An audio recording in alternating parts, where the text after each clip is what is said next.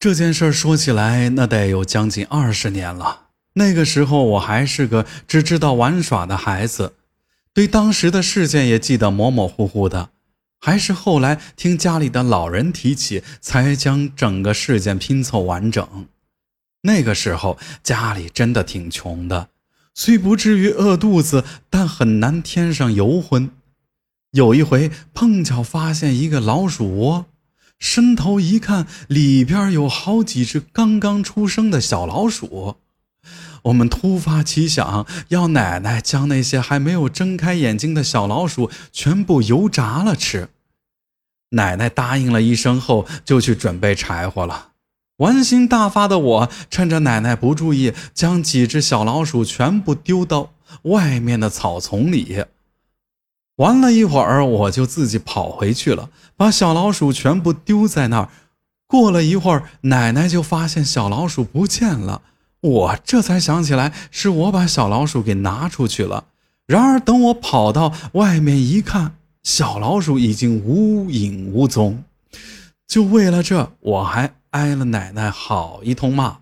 小孩子调皮很正常，所以大家也没有将这件事情放在心上。吃过晚饭，我早早的就睡下了。睡到了半夜，好像有什么东西在弄我的头发。有点麻麻的，也有点舒服。迷迷糊糊之际，我伸手抓了一把，一下子抓到一个热乎乎的东西，还吱呀吱呀的叫个不停。当时把我吓得嗷嗷的叫的从床上蹦了起来，连拖鞋都没穿就冲出了房门。我把这件事说给大人听，都没人相信我，认为我是做噩梦了，给我好一通气呀。到了第二天晚上，说什么我都不愿意一个人睡觉，就和奶奶挤在一张床上。也许是前一天受了惊吓，这一夜我睡得并不安稳。半夜头部又传来了奇怪的响动，我不敢自己伸手去抓，情急之下抓起了奶奶的手，放在了我的头顶。奶奶被惊醒的打开了灯，看着一个黑影，咻的一下钻进了柜子跟墙中间的缝隙，气得骂了一句：“这个死东西！”气归气，这回知道我没有撒谎，奶奶也留心了，先检查了一下我头顶，确实没有后，才算安心了。第二天刚刚吃过早饭，奶奶连地里的农活都不顾，将我带出了门。然后将我带到了一个隔壁村上到处贴满了奇奇怪怪东西的地方。进去后，很恭敬地冲一个看起来比他年龄小十来岁的老人喊“黄奶奶”，然后就指着我说起了整件事情。听完了讲述后，黄奶奶的脸色有些不好，她凌厉的目光紧紧锁在奶奶的脸上：“你真的没有杀那些小老鼠？”本来是有那个打算，可最后找不到小老鼠，这事儿也就没有后文了，不敢有所隐瞒。那就好。黄奶奶长长的舒了口气。你们遇到的是百年难得一见的老鼠梳头。这老鼠梳头有两个说法：梳三天是报恩，输七天那就是要你的命。既然最后没有造成杀孽，那他应该不是要你的命。黄奶奶这会儿闭上了眼睛，脸色回归正常。这老鼠过街，人人喊打。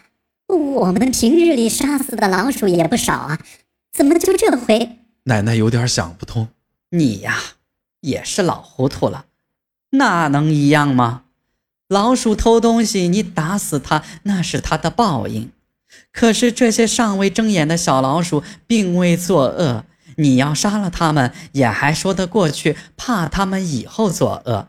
可是你是为了吃了它们而杀害它们，这就是杀孽呀！这么一番解释，也是惊出了一身冷汗呀。奶奶连声点头：“是是是，我以后再也不敢了。只是我这孙女儿不会有事儿吧？”无妨。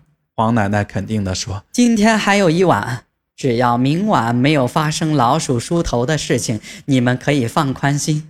如果还发生了，你们立马到我这儿来，一刻不能耽误。奶奶颤巍巍地把布兜里的几个鸡蛋递给了黄奶奶，带我回了家。到了晚上，我吓得睡不着，而老鼠如约而至。过了一会儿，就没了动静。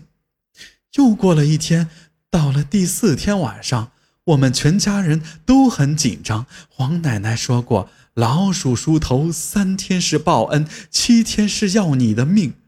如今三天已过，若今天晚上老鼠还来，那，就是要我命了。关上灯，躺在那儿，全家人没敢闭上眼睛睡觉，一直熬到天微微亮，老鼠都没有出现，才松了口气去睡觉。一个月后，奶奶带我去放牛，她把牛拴在那儿，自己去种菜，让我坐在那儿看着。谁知道另一边有一头别人家的牛弄断了绳子，跑过来和我们家的牛打架。我吓得一边跑一边哭，结果一不小心摔倒了。回头一看，有一头牛打不过，冲我这边跑过来，后面一头则追赶它。然后不敢置信的一幕出现了：两头牛都从我的身上跳了过去，没有踩伤我。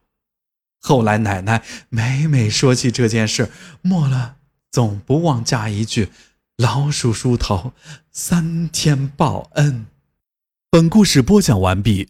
如果喜欢阿洛讲的故事，就请点个关注吧。